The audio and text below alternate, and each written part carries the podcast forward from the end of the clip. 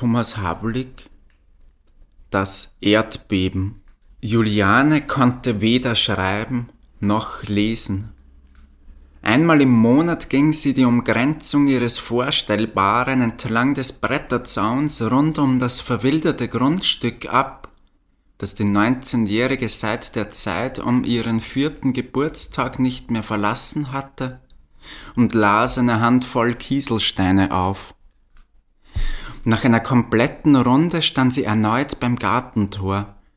Von dort hatte früher, als er noch nicht von Wildwucherndem in Beschlag genommen worden war, ein Weg gerade zur Haustür geführt. An der Stelle blieb Juliane einen Augenblick stehen, bevor sie gut gelaunt in die Schürzentasche fasste und sich bedächtig nun, als wollte sie die Meter zwischen hier und dem Eingang ins von den Eltern errichtete Holzhaus abschätzen, wieder in Bewegung setzte, wobei sie bei jedem Schritt, den sie machte, eines der Steinchen fallen ließ und genau registrierte, wo es liegen blieb. Bei Einzelnen wiederholte sie den Vorgang des Aufhebens und sich davon Lösens, bis alle ihrer Meinung nach in der richtigen Position lagen.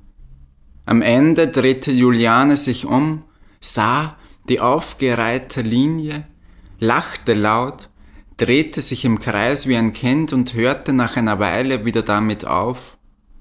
Dann übertrat sie die Schwelle und warf die Tür hinter sich ins Schloss. Im Inneren war es dunkel.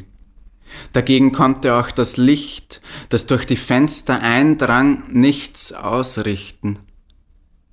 In der Stube befanden sich eine Eckbank, ein Tisch, ein Holzofen, ein Geschirrschrank, ein Jesuskreuz sowie gleich daneben eine alte Fotografie, die den Vater und die Mutter an ihrem Hochzeitstag zeigte.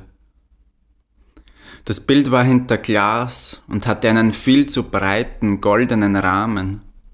Von ihm blätterte zwar die Farbe ab, doch trug er ebenso wie das Glas nicht das geringste Anzeichen von Staub, denn beidem die Pflege zukommen zu lassen, die ihm gebührte, darauf achtete Juliane penibel wenn sie nur lange genug mit dem von ihr für keine andere Tätigkeit jemals benutzten Stoff darüber hinwegstrich, vorsichtig, als könnte schon eine unachtsame Bewegung ausreichen für ein Scherbenunglück, war sie manchmal sogar in der Lage, sich zumindest auszugsweise zurückzuerinnern bis zur allerersten Nacht, die sie gemeinsam hier verbracht haben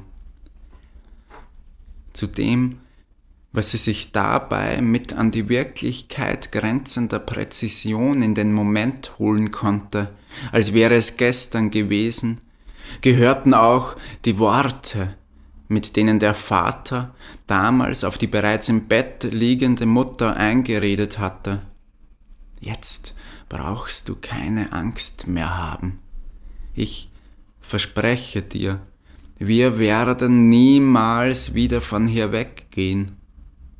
Dieser Satz, vor allem diesen einen Satz, hatte sie in Erinnerung behalten, wenngleich sie noch eine Menge anderes in sich aufbewahrte von dem, was an diesem und den darauf folgenden Abenden zwischen den Eltern hin und her gegangen war, aus dem Zusammenhang herausgenommenes, Ausdrücke wie das Erdbeben das uns erschüttert hat, die Wasserscheide, die sichtbar geworden ist.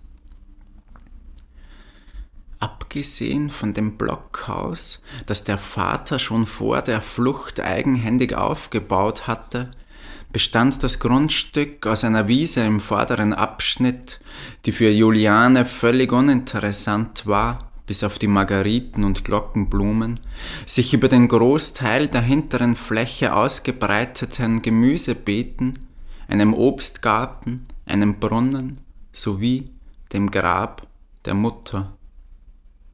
Nach ihrem Tod hatte der Vater sein Bestes getan. Er hatte seiner Tochter gezeigt, wie man eine Menge an Obst, Gemüse und Salat heranzüchtete, die ausreichte, gehortet im Keller, der kalt genug dazu war, um sich durchzubringen.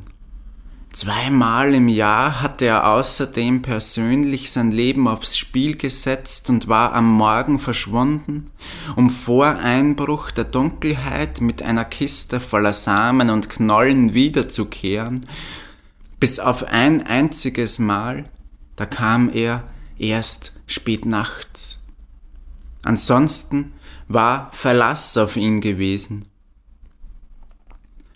Als er sich vor einem Monat mit dem Küchenmesser in der Hand auf den Weg machte, hatte er zuvor Tage darauf verwendet, Juliane zu ihrem Selbstschutz die Gefahren und Bedrohungen hinter der Grundstücksgrenze in allen erdenklichen Facetten einzuprägen. Obwohl er dies ohnehin bereits unzählige Male getan hatte, immer und immer wieder. Seitdem wartete Juliane auf seine Rückkehr und legte die Steinchenspur, um ihm dabei zu helfen, nach Hause zurückzufinden. Die Vorräte der letzten Ernte waren langsam erschöpft, aber darum ging es ihr nicht.